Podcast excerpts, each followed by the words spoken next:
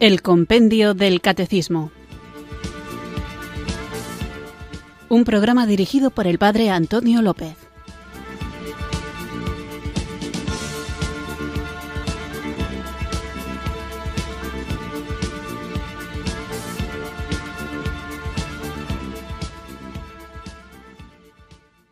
Buenas tardes, queridos oyentes de Radio María. Recibido un cariñoso saludo desde Irurzun, en Navarra, quienes sintonizáis una tarde más esta emisora que cambia vidas, esta Radio de la Virgen, Radio María, para acudir a nuestra cita diaria con la formación católica.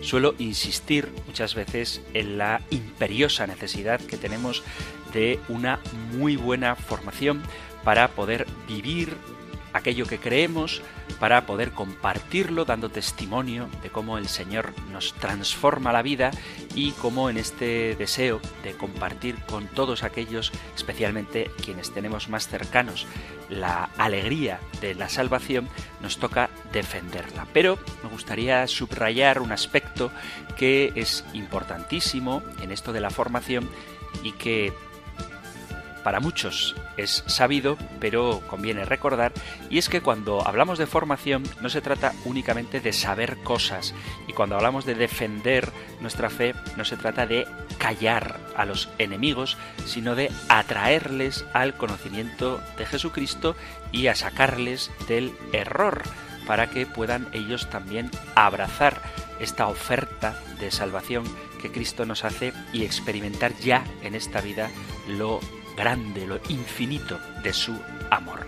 Y esto lo subrayo ahora porque en estos últimos programas hemos estado hablando de la Iglesia, de quienes la conforman, de la jerarquía, de los fieles laicos y de la vida consagrada, y aunque creo que he insistido suficientemente en ello, vuelvo a hacerlo una vez más, no tienen una mayor llamada a la santidad los jerarcas, es decir, los clérigos, los obispos, los sacerdotes o los diáconos no tienen una mayor llamada a la santidad que la que puedan tener los religiosos o la vida consagrada y la vida consagrada no tiene una mayor llamada a la santidad que la vida laical o por decirlo de otra manera los laicos tienen la misma llamada, la misma invitación de ser santos que tienen los consagrados o los clérigos, puesto que todos por el bautismo hemos sido consagrados al Señor. A menudo cuando hablamos de los santos pensamos en aquellas personas que a lo largo de toda la historia de la Iglesia han marcado con su fe y con su caridad y han sido faros para muchas generaciones, sino que al hablar de santos tenemos que referirnos a todos los cristianos, porque todos estamos llamados, vuelvo a repetir, clérigos, religiosos, consagrados y laicos, todos estamos llamados a manifestar de diversos modos la presencia poderosa y transformadora de Cristo resucitado. Los santos son aquellos, y nosotros estamos llamados a serlo, que han dejado que Cristo les aferrara tan plenamente a su vida que podían decir, como dice San Pablo en la carta a los Gálatas capítulo 2 versículo 20, ya no vivo yo, es Cristo quien vive en mí.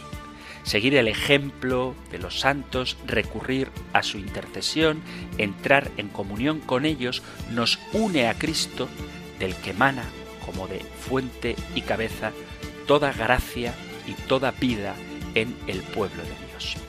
¿Qué quiere decir, por tanto, ser santo? ¿Quién está llamado a ser santo?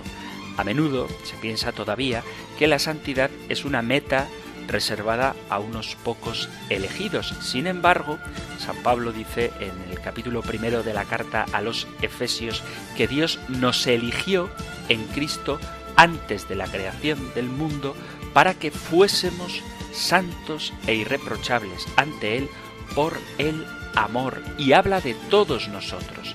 En el centro del plan de Dios está Cristo, en quien Dios mismo muestra su rostro, el misterio escondido en los siglos que se reveló en plenitud en el Verbo hecho carne, porque en Él, en Cristo, quiso Dios que residiera toda la plenitud. En Cristo el Dios vivo se hizo cercano, visible, audible, tangible, de manera que todos puedan recibir de su plenitud de gracia y de verdad. Por eso toda la existencia cristiana conoce una única ley suprema, la que San Pablo expresa en una fórmula que aparece en todos sus escritos. En Cristo Jesús. La santidad, la plenitud de la vida cristiana no consiste en hacer cosas extraordinarias, sino en unirse a Cristo, en vivir sus misterios, en hacer nuestras sus actitudes, sus pensamientos, sus comportamientos. La santidad se mide por la estatura que Cristo alcanza en nosotros, por el grado como, con la fuerza del Espíritu Santo, modelamos toda nuestra vida según la vida de Jesús.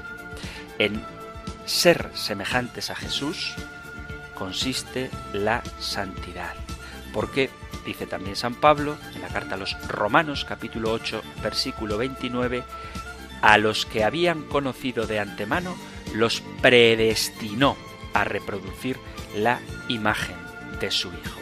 Y esta es la vocación cristiana, reproducir la imagen de Cristo en nuestras vidas. Y esto en los diversos géneros de vida y ocupación. Todos estamos llamados a cultivar la misma santidad. Todos, por la acción del Espíritu Santo, seguimos a Cristo pobre y humilde y con la cruz a cuestas para merecer tener parte en su gloria. Pero sigue siendo vigente la pregunta, ¿cómo podemos recorrer el camino de la santidad? ¿Cómo podemos responder a esta llamada? ¿Acaso yo con mis limitadas fuerzas estoy capacitado para hacerlo? La respuesta es nítida, es clara. Una vida santa no es fruto principalmente de nuestro esfuerzo, de nuestras acciones, porque Dios es el tres veces santo que nos hace santos. Es la acción del Espíritu Santo la que nos anima desde nuestro interior. Es la misma vida de Cristo resucitado la que se nos comunica y es esa vida la que nos transforma. Los seguidores de Cristo, dice el Concilio Vaticano II, han sido llamados por Dios y justificados en el Señor Jesús, no por sus propios méritos, sino por su designio de gracia.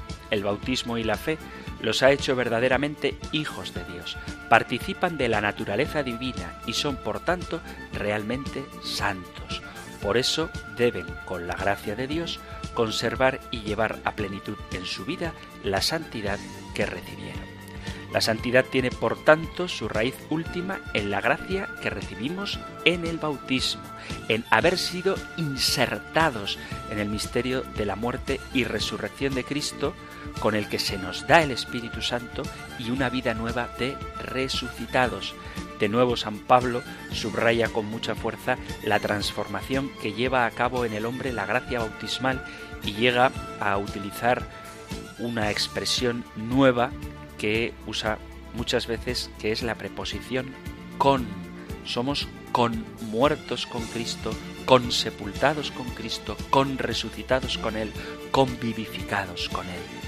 Nuestro destino está unido indisolublemente al destino del Señor. Por el bautismo fuimos sepultados con Él en la muerte, para que lo mismo que Cristo resucitó de entre los muertos, así también nosotros andemos en una vida nueva. Carta a los Romanos capítulo 6 versículo 4. Pero Dios, que nos ama, y precisamente porque nos ama, respeta siempre nuestra libertad y pide que aceptemos este don y vivamos las exigencias que conlleva. Pide que nos dejemos transformar por la acción del Espíritu Santo conformando nuestra voluntad a la voluntad de Dios. ¿Cómo puede suceder que nuestro modo de pensar y nuestras acciones se conviertan en el modo de pensar y en el modo de actuar con Cristo y de Cristo? ¿Cuál es el alma de la santidad? El Concilio Vaticano II nos dice que la santidad no es sino la caridad plenamente vivida. Dios es amor y el que permanece en el amor permanece en Dios y Dios en él. Primera carta del apóstol San Juan, capítulo cuarto, versículo 16. Dios derramó su amor en nuestros corazones por medio del Espíritu Santo que se nos ha dado. Por tanto, el don principal y más necesario es el amor con el que amamos a Dios sobre todas las cosas y al prójimo a causa de él. Ahora bien, para que el amor pueda crecer y dar fruto en el alma como una semilla buena, cada cristiano debe escuchar de buena gana la palabra de Dios y cumplir su voluntad con la ayuda de su gracia, participar frecuentemente en los sacramentos, sobre todo en la Eucaristía y en la Sagrada Liturgia, y dedicarse constantemente a la oración, a la renuncia de sí mismo, a servir activa y eficazmente a los hermanos y a practicar las virtudes. El amor es el lazo perfecto y pleno de la ley, que dirige todos los medios de santificación y los lleva a su fin. A veces este lenguaje nos puede parecer un poco elevado o un poco complejo, pero tenemos que fijarnos en lo esencial. Lo esencial es no dejar pasar un domingo sin un encuentro con Cristo resucitado en la Eucaristía. Y esto no es una imposición añadida, sino que es la luz que nos iluminará durante toda la semana. No comenzar y no terminar un día sin al menos un breve diálogo con el Señor. Y en el camino de nuestra vida seguir esas señales que Dios nos ha comunicado para que conozcamos cuál es su voluntad y el modo en que debemos vivir el amor, la caridad en las situaciones concretas de nuestra vida. Esta es la sencillez y la grandeza de la vida de santidad. El encuentro con Cristo resucitado, el contacto con Dios y ver y seguir las señales que Dios nos deja en nuestra vida para saber cómo debemos conducirnos. El amor a Dios y al prójimo es el sello, la marca del verdadero discípulo de Cristo. Y esto es algo sencillo de entender a la vez que es grande y profundo. Pero en esto consiste la vida cristiana, en esto consiste la santidad. Por eso San Agustín decía, ama y haz lo que quieras. Dice, si callas, calla por amor. Si hablas, habla por amor. Si corriges, corrige por amor. Si perdonas, perdona por amor, que esté en ti la raíz del amor, porque de esta raíz no puede salir nada que no sea el bien. Quien se deja guiar por el amor, quien vive plenamente la caridad, es guiado por Dios, porque Dios es amor. Y ahí es donde se entienden correctamente estas palabras de San Agustín de ama y haz lo que quieras. Podemos preguntarnos si nosotros, con nuestras limitaciones, con nuestra debilidad, podemos aspirar realmente a la santidad. La Iglesia, que es madre y que es maestra, nos invita a lo largo del año a recordar a multitud de santos, quienes han vivido plenamente la caridad, han seguido amar y seguir a Cristo en su vida cotidiana.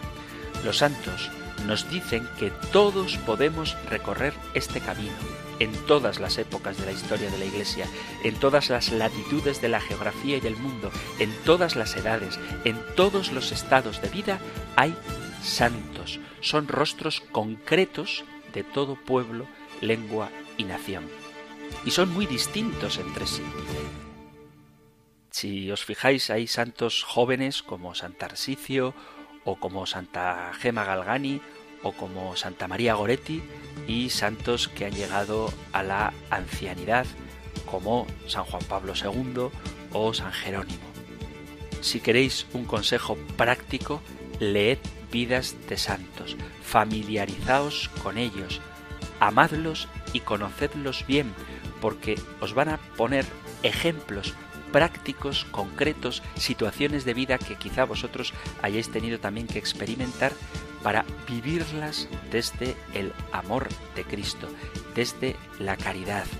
Y ojo, cuando hablo de santos me estoy refiriendo a los canonizados, por eso están sus biografías escritas, pero también a multitudes ingentes de personas que sin heroísmo visible, esos santos de la puerta de al lado, que dice el Papa Francisco, que sin heroísmo visible, pero en cuya bondad todos los días se puede encontrar la vivencia verdadera de la fe, una bondad que hace madurar a la Iglesia.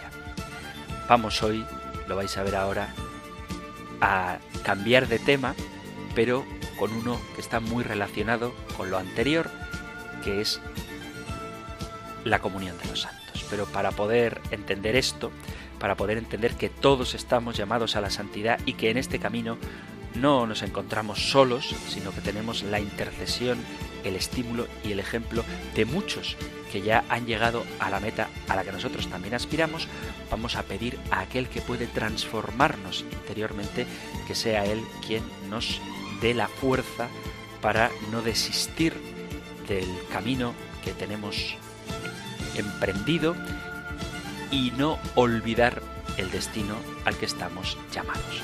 Comenzamos, por lo tanto, invocando juntos el don del Espíritu Santo. Abrámonos a su acción para que Él transforme nuestra vida.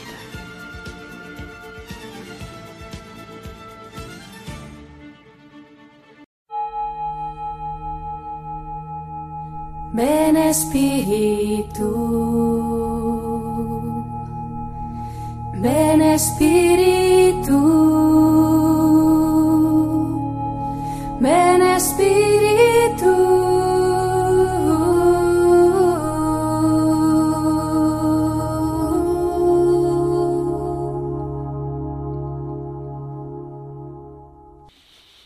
Padre de amor, te agradezco mucho por la vida que me das Gracias porque necesito ser una nueva persona y porque me siento incapaz de realizar aquello a lo que tú me llamas si tú no me sostienes.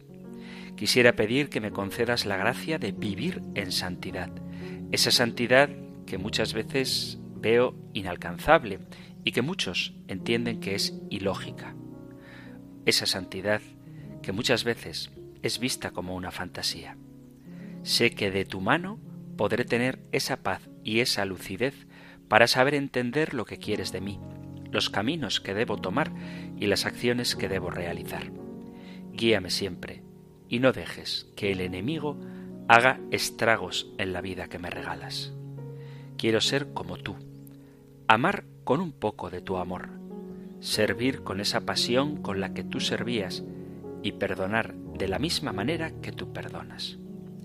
Magnífico Señor, ayúdame a ser reflejo de ti y testimoniar al mundo con mi vida. Amoroso Dios, limpia mi corazón y prepáralo para una vida llena de pruebas. Ayúdame a saber que no siempre las cosas irán bien y que cuando la tormenta llegue, estarás ahí para auxiliarme cuando clame a ti. Padre Celestial, qué bien se siente saber que estás conmigo me postro ante tu presencia y me maravillo ante tu amor inmensurable. Que tu espíritu me haga mejor, que siempre mi alma esté dispuesta para ti y que glorifique tu santo nombre. Quisiera entender lo maravilloso que eres, Dios mío. Quiero saber qué es lo que necesitas de mí, tu humilde siervo, pues soy tan pequeño y tan imperfecto que muchas veces no puedo comprender el amor que me tienes. Quiero cambiar mi vida y vivirla diferente. Siempre hay tiempo para intentar cambiar y ser mejor. Saber de ti y conocerte mucho más es lo que deseo para el resto de mis días. A pesar de que el camino sea difícil y complicado, dame las fuerzas para seguir adelante. A pesar de que las pruebas sean duras, dame tu espíritu de valentía para hacer frente a todo lo que venga no permitas que me aparte de ti, mi Dios. Quiero buscar nuevos horizontes teniéndote como principal motivo. Quiero enamorarme de ti cada día. Dame, Señor, tu Espíritu Santo, para que en todas mis obras se refleje la hermosura de tu amor.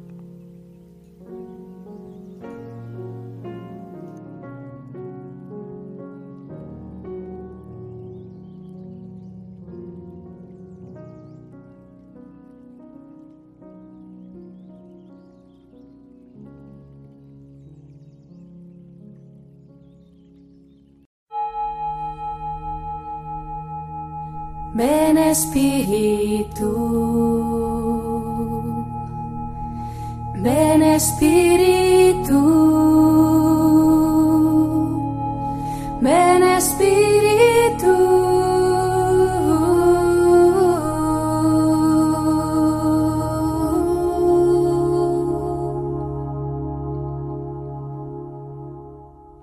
Después de haber invocado juntos el don del Espíritu Santo, vamos allá con nuestro nuevo programa de hoy, en el que comenzamos un nuevo apartado dentro de este mismo capítulo que, aunque estemos hablando de la Iglesia desde hace bastantes programas, el, el capítulo en el que estamos es el capítulo tercero de la primera parte del compendio del Catecismo, Creo en el Espíritu Santo. Y Dentro de este contexto del Espíritu Santo hablamos de la Iglesia. La Iglesia como cuerpo de Cristo, pueblo de Dios y templo del Espíritu Santo, cuyas notas son una, santa, católica y apostólica, y que está compuesta por los fieles, es decir, jerarquíos laicos y vida consagrada, todos llamados a la santidad. Pero es que la Iglesia no es únicamente esta realidad que nosotros conocemos que peregrina por el mundo,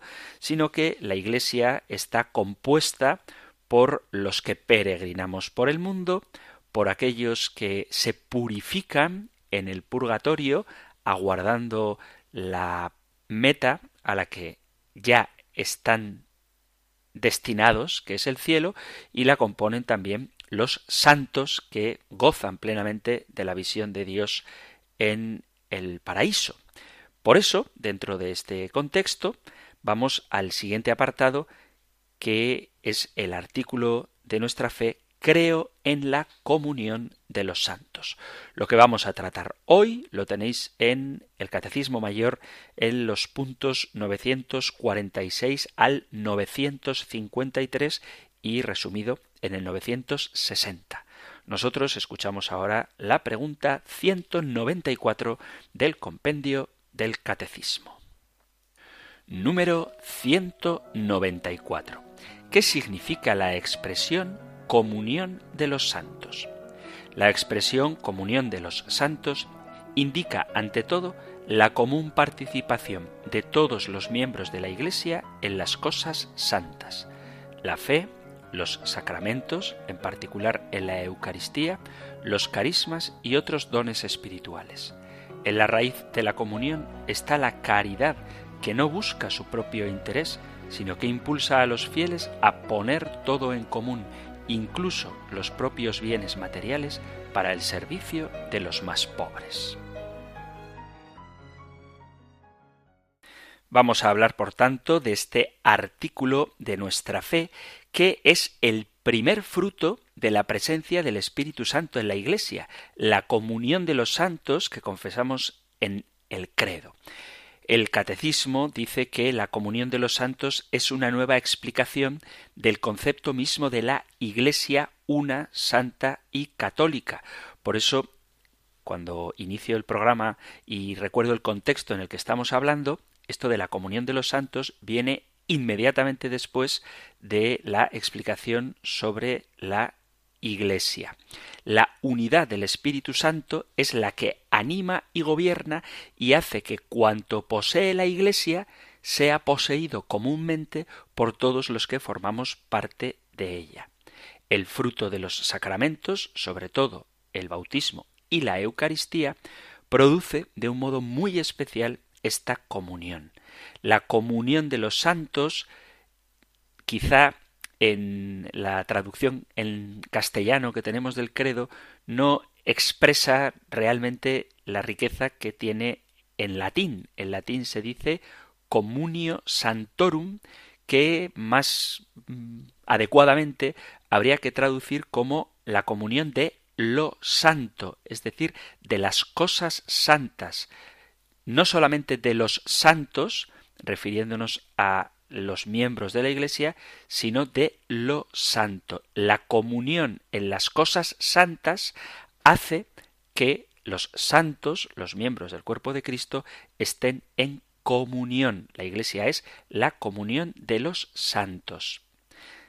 Después de hablar de la fe en la Trinidad, afirmamos creer en la Santa Iglesia Católica, que no significa otra cosa, esto de la Iglesia Católica, que la congregación de los santos. Desde el principio del mundo, tanto los patriarcas como Abraham, Isaac y Jacob, como los profetas o los apóstoles, los mártires y todos los demás justos que existieron, existen y existirán, formamos una iglesia santificados por una fe y un trato con Dios han sido estos santos designados por el mismo Espíritu para formar un solo cuerpo del que, como nos recuerda San Pablo en la carta a los Efesios capítulo 4, Cristo es la cabeza. Incluso los ángeles, en sus distintas jerarquías, las virtudes, las potestades, los querubines y serafines,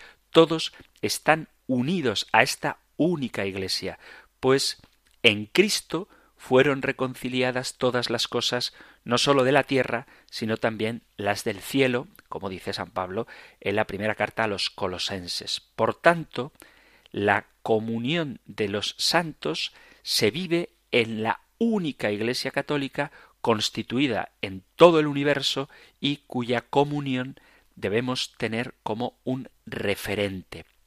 La Iglesia en sí misma, por su esencia, es un misterio de comunión y la existencia de la Iglesia está marcada por la comunión.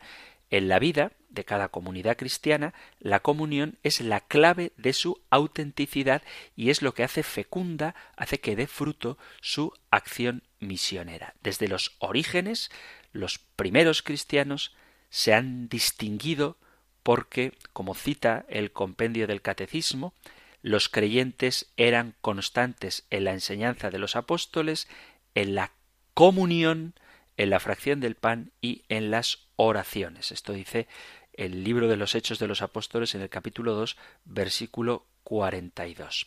En un texto del que ya hemos hablado en este programa, que es muy bonito, que no está dentro del canon, pero que tiene una riqueza que es digna de conocer y que os aconsejo que leáis, que es la Didaje o la doctrina de los apóstoles, leemos, hablando de la Eucaristía, respecto a la acción de gracias, Eucaristía, lo haréis de esta manera. Primero sobre el cáliz, te damos gracias, Padre nuestro, por la santa viña de David, la que nos diste a conocer por medio de tu siervo Jesús. A ti sea la gloria por los siglos. Luego, sobre el pan, te damos gracias, Padre nuestro, por la vida y el conocimiento que nos manifestaste por medio de tu siervo Jesús. A ti sea la gloria por los siglos. Con este fragmento estaba disperso por los montes y después, al ser reunido, se hizo uno, así sea reunida tu iglesia de los confines de la tierra en tu reino, porque tuya es la gloria y el poder por Jesucristo eternamente. Esto es lo que dice la didaje, que así como el pan se hace con el trigo que está disperso y luego se reúne y forman un solo pan que después se convierte en el cuerpo de Cristo en la Eucaristía, pues que así sea también tu iglesia que ha sido reunida de los confines del mundo para formar un solo cuerpo, el cuerpo de Cristo la comunión de los creyentes, que como dicen los Hechos de los Apóstoles, en el capítulo 2, versículo 46, acudían al templo todos los días con perseverancia y con un mismo espíritu, partían el pan por las casas y tomaban el alimento con alegría y sencillez de corazón. Se vive en la comunión de la mesa de la palabra, en la mesa de la Eucaristía y en la mesa del pan compartido, con alegría, teniendo, como dice también los Hechos de los Apóstoles en el capítulo 2, versículo 44, todo en común. Todos los creyentes vivían unidos y lo tenían todo en común. Es la comunión del Evangelio y de todos los bienes recibidos de Dios en Jesucristo que se encuentran en la comunidad de la Iglesia. Y esta experiencia se repetirá en todas las nuevas comunidades. Así dice también el libro que nos narra cómo inicia la Iglesia, el libro de los Hechos de los Apóstoles, en el capítulo 13, dice así leo el versículo 48 al 52. Al oír esto los gentiles se alegraron y se pusieron a glorificar la palabra del Señor y creyeron cuantos estaban destinados a la vida eterna. Y la palabra del Señor se difundía por toda la región. Pero los judíos incitaron a mujeres distinguidas que adoraban a Dios y a los principales de la ciudad. Promovieron una persecución contra Pablo y Bernabé y les echaron de su territorio. Estos sacudieron contra ellos el polvo de sus pies y se fueron a Iconio. Los discípulos quedaron llenos de gozo y de Espíritu Santo. El carcelero de San Pablo y Silas, con su familia, escuchan la palabra de Dios, se bautizan y con él toda su casa. Entonces lleva a Pablo y a Silas a su casa, les preparó la mesa y se alegró con toda su familia de haber creído en Dios. Frente a las divisiones de los hombres, que se distinguen entre judíos y gentiles, romanos, amos y esclavos, hombres y mujeres, la fe en Jesucristo hace resurgir un hombre nuevo que vence las barreras de la separación, experimentando la comunión gratuita en Cristo, es decir, viviendo la comunión en la Iglesia, fruto de compartir con los hermanos el hecho de que somos hijos de Dios, la fe, la palabra y la Eucaristía. Dice el apóstol Pablo en la carta a los romanos, en el capítulo 10, versículo 12, dice que no hay distinción entre judío y griego, pues uno mismo es el Señor de todos, rico para todos los que lo invocan. Vuelve a repetir la misma idea en la primera carta a los Corintios, en el capítulo 12, en el versículo 13, porque en un solo espíritu hemos sido todos bautizados para no formar más que un cuerpo, judíos y griegos, esclavos y libres, y todos hemos bebido de un solo espíritu. Y una vez más vuelve a repetirlo San Pablo en la carta a los Gálatas en el capítulo 3 en el versículo 28. Dice, ya no hay judío ni griego, ni esclavo ni libre, ni hombre ni mujer, ya que todos vosotros sois uno en Cristo Jesús. Cimentados en la fe, los fieles se sienten hermanos y celebran la victoria de Cristo sobre la muerte que tenía dividida a la humanidad. Dice la carta a los Hebreos en el capítulo 2, versículo 14, Por tanto, así como los hijos participan de la sangre y de la carne, así también participó él de las mismas para aniquilar mediante la muerte al Señor de la muerte, es decir, al diablo. Todo aquello que divide a la humanidad ha sido vencido por Cristo y cantan a una sola voz y con un solo corazón las maravillas de Dios. Venden sus bienes para hacer que esta comunión sea expandida a toda su vida. Vuelvo a los Hechos de los Apóstoles, al capítulo 4, donde se nos dice en el versículo 32 que la multitud de los creyentes no tenía sino un solo corazón y una sola alma. Nadie llamaba suyos a sus bienes, sino que todo era común entre ellos. Esta comunión de vida y de bienes abraza no sólo a los hermanos de la propia comunidad, sino a todas las comunidades. Dice San Pablo en la carta a los Romanos capítulo 15, a partir del versículo 25, Ahora voy a Jerusalén para socorrer a los santos de allí, pues los de Macedonia y Acaya han tenido a bien hacer una colecta en favor de los pobres de entre los santos de Jerusalén. Lo han tenido a bien y con razón, pues si como gentiles han participado en los bienes espirituales de ellos, es justo que les sirvan con sus bienes materiales. Como ovejas de diverso color fueron la recompensa de Jacob, tal y como dice el capítulo 30 del Génesis, la recompensa de Cristo son los hombres que provenientes de diversas y varias naciones se reúnen en el único rebaño, la Iglesia, tal y como lo había prometido al Padre. Dice el Salmo segundo en el versículo 8, pídemelo y te daré en herencia las naciones y por dominio los extremos de la tierra. La comunión de bienes es fruto del amor de Dios experimentado en el perdón de los pecados, en el don de su palabra, en la unidad del cuerpo y la sangre de Cristo y en el amor entrañable del Espíritu Santo. Si no se da este amor, dar todos los bienes no sirve de nada.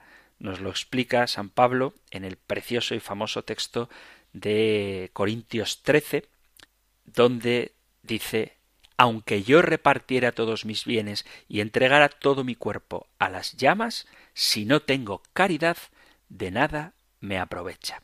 Esta comunión de los santos, este amor y unidad de los hermanos, se hace visible y de esta manera convierte a la Iglesia en sacramento, signo visible, y en instrumento de la íntima unión con Dios y de la unidad del todo el género humano. La comunión de los santos es el antídoto y el contrapeso de lo que ocurrió en Babilonia. Testimonia una solidaridad humana y divina tan maravillosa que es imposible a un ser humano no sentirse vinculado a los demás en cualquier época donde quiera que vivan. El más pequeño de nuestros actos repercute en profundidades infinitas y eleva a todos, vivos y muertos. La comunión de los santos penetra todos los aspectos de la vida de la Iglesia. Esta comunión de los fieles que participan en el misterio de Dios es una misma fe y una misma liturgia. Es una comunión jerárquica que une a toda la asamblea en torno a los apóstoles que se dedican a transmitir la fe y a presidir la celebración. Presbíteros y obispos en comunión con el Papa. Es una comunión que es a la vez temporal de la Iglesia peregrina y escatológica de la Iglesia triunfante, los que ya están en el cielo, y de la Iglesia purgante, aquellos que aguardan ir al cielo mientras se purifican en el purgatorio. Se funda en la fe recibida de los apóstoles, que se vive ya en la celebración, sobre todo en la Eucaristía y en la vida cotidiana de la Iglesia, que está abierta a la consumación, a la plenitud del reino de Dios, donde ya no será un signo porque será nítido, será claro, será plenamente revelado y se manifestará la comunión y la unidad en el amor de aquellos que hemos sido salvados por Cristo en el Espíritu Santo cuando Dios lo será todo en todo la comunión de los santos, como decía antes, hay que entenderla como la comunión de lo santo y de los santos. ¿Qué significa la comunión de lo santo? ¿Por qué hago esta distinción? Porque significa comunión no solamente de entre los que pertenecemos al cuerpo de Cristo, de los santos, sino de las cosas santas. Dios, el Dios de la historia, ha entrado en comunión con su pueblo a través de su palabra, con la que nos comunica quién es Él para hacer una alianza con su pueblo. La comunión con Dios, el santo, no es pues una obra del hombre, no son los ritos o las ofrendas las que hacen que Dios nos obedezca. Eso sería interpretar la religión como magia. No son los lugares sagrados los que nos alcanza la comunión con Dios, sino que es Dios mismo quien por propia iniciativa ha decidido romper la distancia que le separa del hombre y entrar en comunión con él, participando en Jesucristo de la carne y de la sangre del hombre. Esto dice el autor de la carta a los Hebreos en el capítulo 2, versículo 14. Esta comunión de Dios en Cristo con nuestra carne y sangre humanas nos han abierto el acceso a la comunión con Dios por medio de Jesucristo, de tal manera que podemos ser partícipes de la naturaleza divina, pues en la fidelidad de Dios, no por nuestros méritos, sino por la fidelidad de Dios, hemos sido llamados a la comunión con su Hijo Jesucristo, Señor nuestro. Primera carta a Corintios, capítulo 1, versículo 9. Nuestro Señor Jesús puede ser llamado Mesías, Cristo, de tres maneras. En primer lugar, en cuanto Dios coeterno al Padre. En segundo lugar, en cuanto al asumir nuestra carne, es Dios y hombre. Y en tercer lugar, en cuanto el Cristo total, en la plenitud de la Iglesia. Es decir, Cristo total porque es cabeza y cuerpo, del que nosotros somos miembros. Y este tercer modo de entender a Jesucristo es el que nos ayudará a comprender el misterio de la comunión de los santos. Sabéis que cuando Dios crea a Adán y Eva, en el capítulo 2 del Génesis dice, los dos se harán una sola carne. Y San Pablo recoge este pasaje del matrimonio en el capítulo quinto de la carta a los Efesios y dice Gran sacramento es este, lo digo respecto a Cristo y a la Iglesia. Como el esposo y la esposa, así la cabeza y el cuerpo, porque la cabeza de la mujer es el hombre. Ya diga pues cabeza y cuerpo o esposo y esposa, entendemos una sola cosa. La cabeza es aquel hombre que nació de la Virgen María. El cuerpo de esta cabeza es la Iglesia, no sólo la que está aquí, sino la que está extendida por toda la tierra, no sólo la de ahora, sino la que existió desde Abel hasta los que, mientras llega el fin del mundo, han de nacer y creer en Cristo, es decir, todo el pueblo de los santos que pertenece a una ciudad la cual es cuerpo de Cristo, cuya cabeza es Cristo mismo. De ella también son conciudadanos de esta ciudad nuestros ángeles que, mientras nosotros peregrinamos, ellos esperan en la ciudad santa nuestra llegada. Pero estamos unidos. Todo lo que pasa en la tierra tiene repercusión en el cielo. Habrá fiesta en el cielo por un solo pecador que se convierta. Dice San Lucas en el capítulo 15 a partir del versículo primero, donde se nos habla de la alegría que hay en el cielo por un pecador que en la tierra se convierte. Por lo tanto, esta comunión se expresa con ese gozo de saber que hay un hombre pecador al que los ángeles y los santos del cielo, una vez de que se ha arrepentido y ha cambiado, aguardan con alegría esta comunión con Dios en Cristo. La fe en Cristo nos lleva a la comunión con Cristo en la Iglesia. Cuando la fe languidece, Cristo, por decirlo de alguna manera, se adormece en el cristiano y éste, abandonado a sus propias fuerzas, corre el riesgo de ser abatido por las tormentas de la vida, siendo arrastrado por la agitación de las tentaciones del mundo.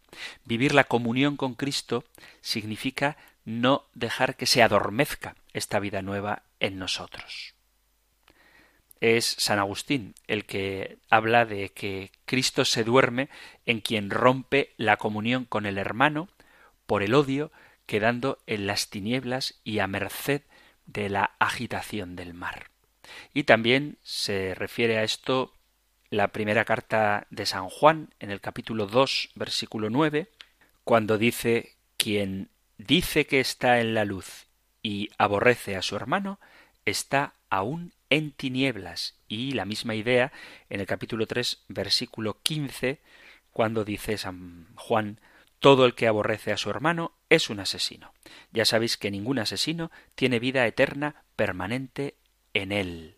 Navegamos ciertamente en un mar a veces furibundo en el que no faltan ni el viento ni la tempestad, nuestra barca está ahí, en este mundo, y nos invaden las tentaciones cotidianas.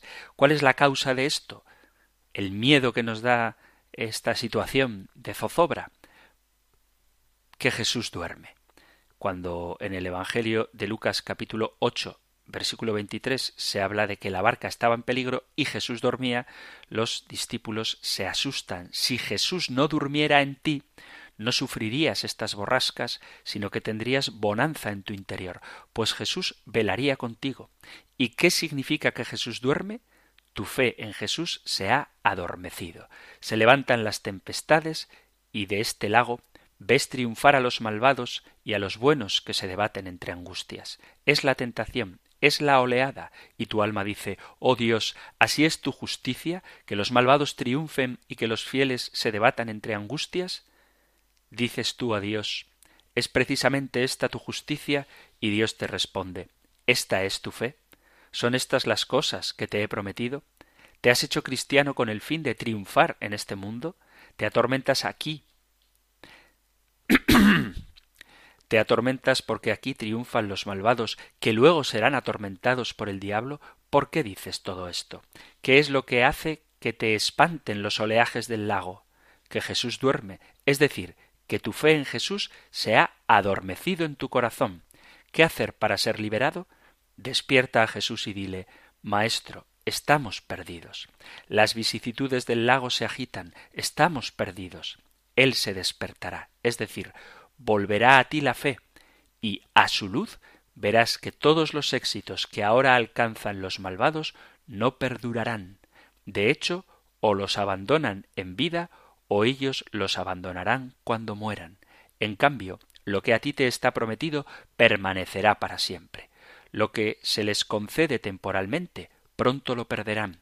Triunfan y florecen en verdad como flores de heno. Toda carne es heno y toda su gloria como flor de heno. Secóse el heno y se cayó la flor. Mas la palabra del Señor permanece para siempre. Vuelve pues las espaldas a esto que cae y dirige tu mirada a lo que permanece. Si Cristo se despierta, la borrasca no agitará ya tu corazón. Las olas no invadirán tu barca, porque la fe manda a los vientos y a las olas, y el peligro pasará. Esto dice San Agustín.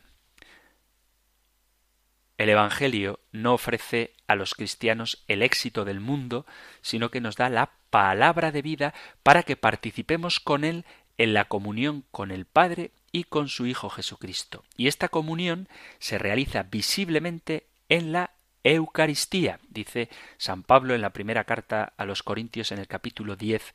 La copa de bendición que bendecimos no es acaso la comunión con la sangre de Cristo, y el pan que partimos no es la comunión con el cuerpo de Cristo. La comunión de los santos alude en primer lugar a la comunión eucarística, la comunión de lo santo.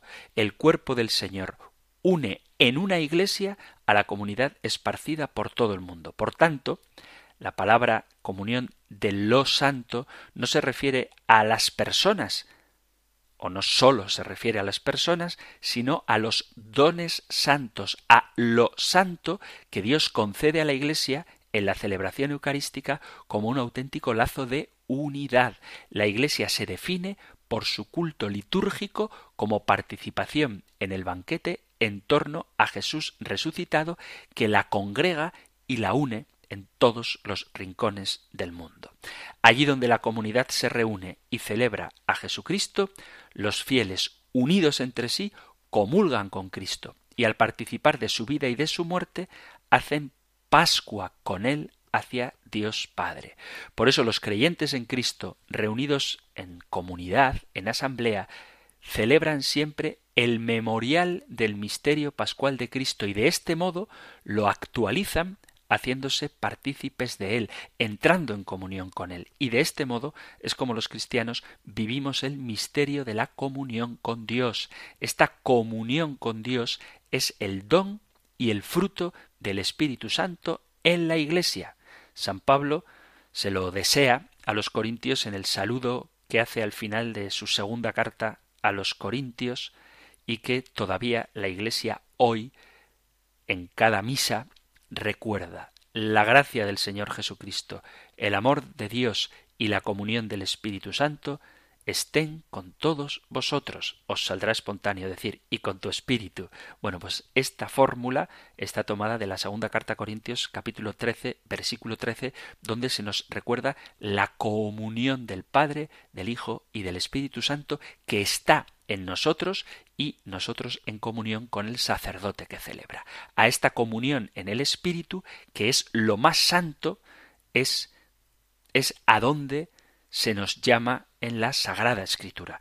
Dice San Pablo en la carta a los Filipenses, en el capítulo 2, Así pues os conjuro, en virtud de toda exhortación en Cristo, de toda persuasión de amor, de toda comunión en el Espíritu, de toda entrañable compasión.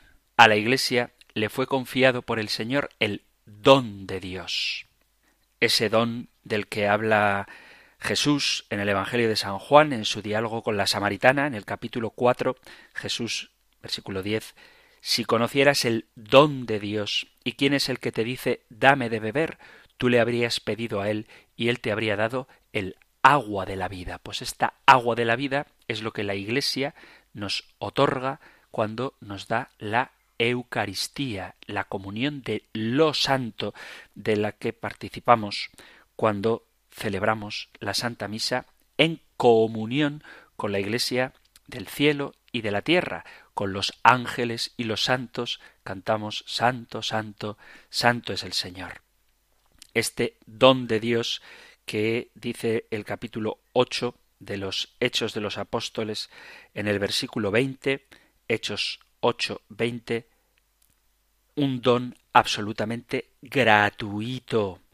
Cuando Simón, un personaje llamado Simón, que sabía que mediante la imposición de manos de los apóstoles se daba el Espíritu Santo, les ofrece dinero y les dice Dadme a mí también ese poder para que reciba el Espíritu Santo aquel a quien yo le imponga las manos. Y Pedro le contesta Vaya tu dinero a la perdición y tú con él, pues has pensado que el don de Dios se compra con dinero. El don de Dios es un regalo que el Señor nos hace, un don por el que los miembros del cuerpo de Cristo somos vivificados, un don del que participamos en la comunión con Cristo.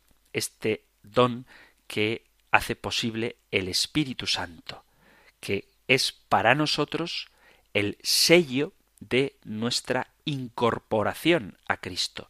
Dice San Pablo en la carta a los Efesios capítulo 1, versículo 14. En él también vosotros, tras haber oído la palabra de verdad, el Evangelio de vuestra salvación, y creído también en él, fuisteis sellados con el Espíritu Santo de la promesa, que es prenda de nuestra herencia para redención del pueblo de su posesión, para alabanza de su gloria.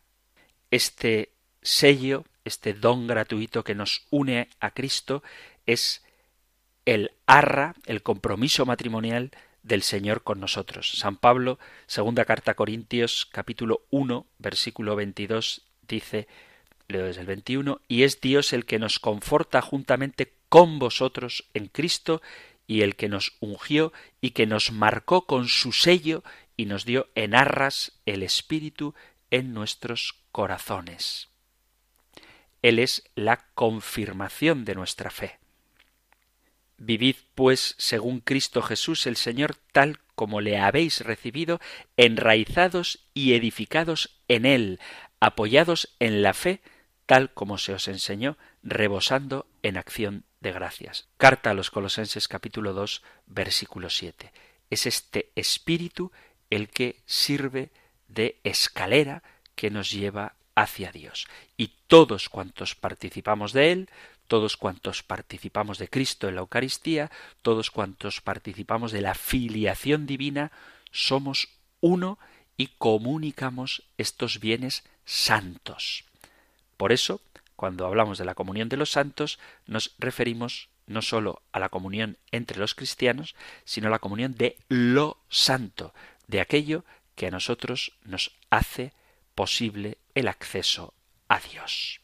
Quien logra esto de manera muy especial es la Eucaristía. Por eso es tan importante participar de ella, no como una costumbre, como un hábito, ni mucho menos como una imposición, sino como una expresión eficaz de la comunión de las cosas santas. Y lo más santo que tenemos es lo que nos santifica a nosotros, es el cuerpo de Cristo.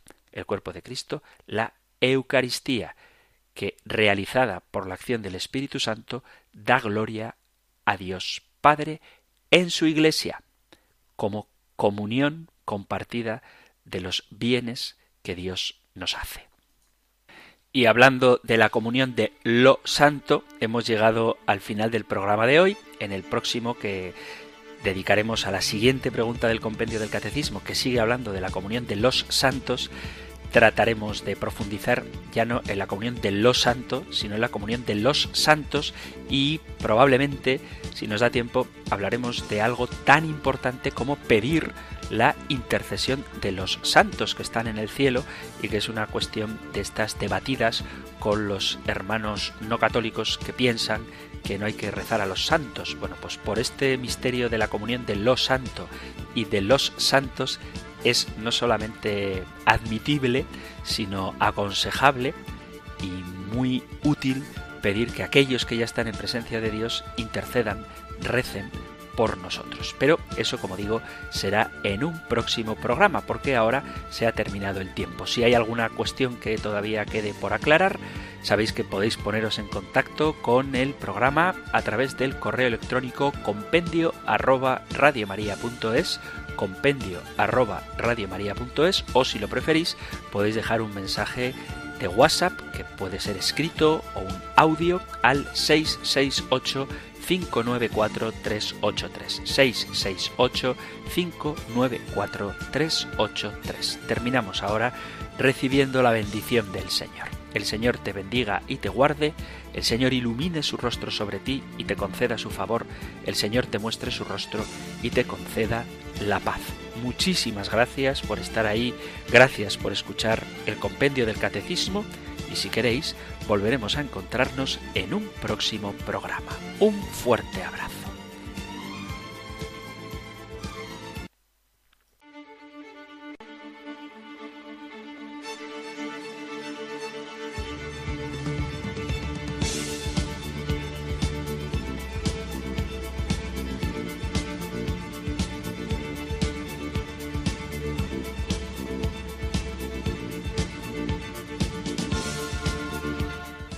El Compendio del Catecismo. Un programa dirigido por el Padre Antonio López.